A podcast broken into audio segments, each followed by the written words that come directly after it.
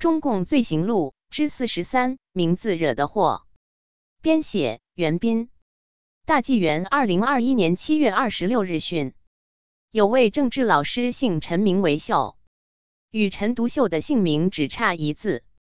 文革中，这竟也成了罪状。红卫兵把陈卫秀捆绑了起来，说他是老右倾陈独秀的孝子贤孙。之所以起这个名字，是在为陈独秀鸣冤叫屈。陈卫秀被带到一间教室。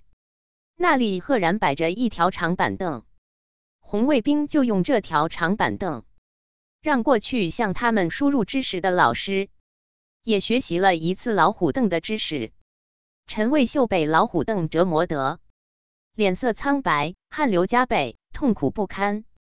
被放下来后，他一步一步向教室的窗口艰难移去。没等小将们做出反应。怀着对吃人不吐骨头的老虎凳的恐惧，陈卫秀冲出教室的窗户，跳楼自杀了。责任编辑：高毅。